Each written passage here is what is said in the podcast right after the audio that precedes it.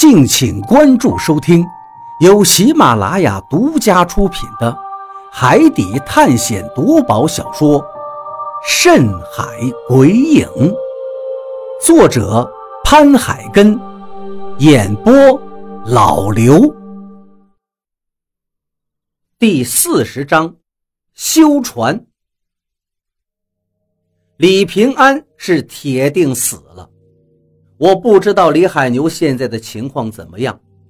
换位思考一下，如果这事儿放在我身上，我根本就接受不了。我可以说和李海牛现在是同病相怜。二叔现在指不定还在喝海水，虽然有人照顾，但是我不在身边。二叔说不定已经……时间刻不容缓，我的心越来越发的沉重。对李海牛说出来的这一句话，我心里更加的沉甸甸的。李海牛抬头看了我一眼，我看出了他脸上的落寞。小鱼，把海图拿出来看看，我想确定一下咱们的位置。我惊讶地抬起了头，李海牛难道缓过来了？看着他通红的眼睛，我最终还是点了点头。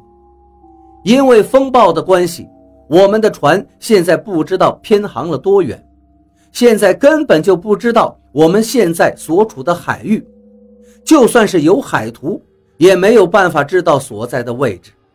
但既然李海牛说了出来，我还是把海图从船舱保存海图的地方找了出来。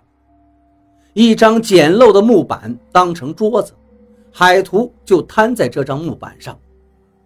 李海牛低头看着，而我心里暗暗的想：这要是能看出来我们在哪就奇怪了。但李海牛出海的经验比较多，既然他让我拿出了海图，说不定有什么特殊的办法能找出我们所在的位置。这里，李海牛指着海图上面的一个空白海域对我说道：“应该是这里。”我观察了这地方的洋流，如果我估计没有错的话，我们应该就是在这个位置。我心里还是有点不信服的，他靠洋流就能确定我们现在的位置，这不免有点天荒奇谈。李海牛抬起头说道：“我们预定的航行应该是向南行驶，但是在半途中遇见了风暴。风暴来的时候，我看了一下。”是从西往东吹的，一天一夜。按照风暴的速度，我们大概应该是往东飘了很远，但具体多远我不知道。据我估计，应该就是这个位置。如果真的是在这儿，就麻烦了。有什么麻烦的？我问道。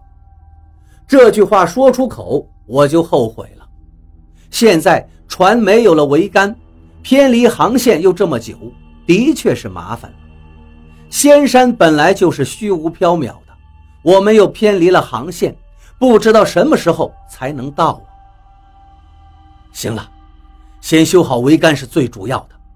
修好了桅杆，浪费一点时间，我们还是能回到航线上。只不过这两天的时间，算是都浪费了。我点了点头。我对于出远海没有一点经验，现在全靠李海牛的经验，他说什么我都是只有听的份儿。还有小玉，这个女人不能留了。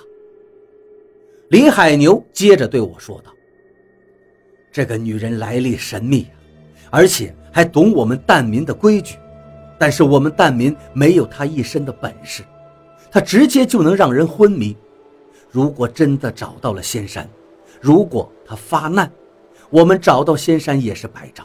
所以，他是一个隐患。想要救你二叔，必须要把这个女人弄死。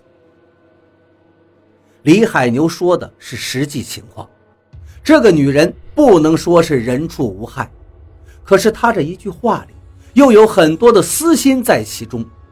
我心里明白，但是没有说破。海牛哥，这个女人的情况，先放一边吧。我们必须先把桅杆修好，不然的话，怎么回到航线上面？李海牛点了点头，道：“这个不难。那根楠木桅杆虽然老旧，但还是能用的。船舱里还有备用的船帆，挂上去就能用。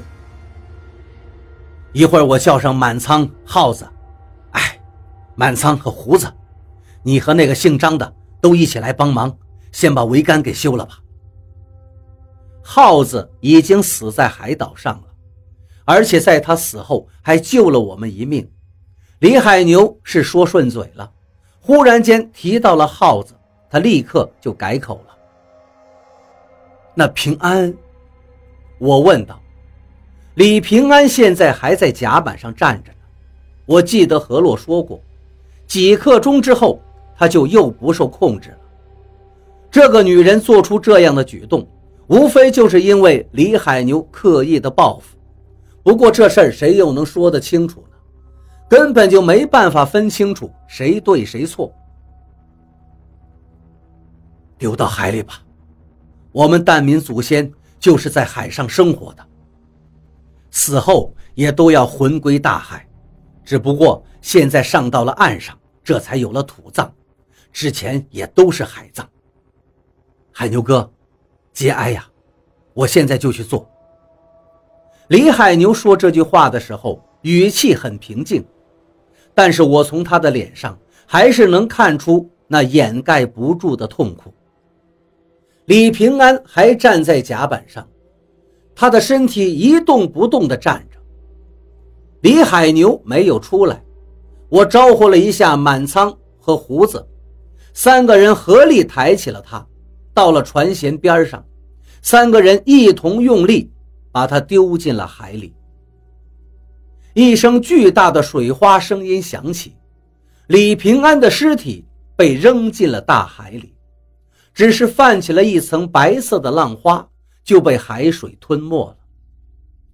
我看到他们几个的眼睛里都有一股悲切的神情，我知道他们现在心里也绝对不好受。是个人都有感情，一个朝夕相处的人变成了这个模样，他们心中悲切也是正常的。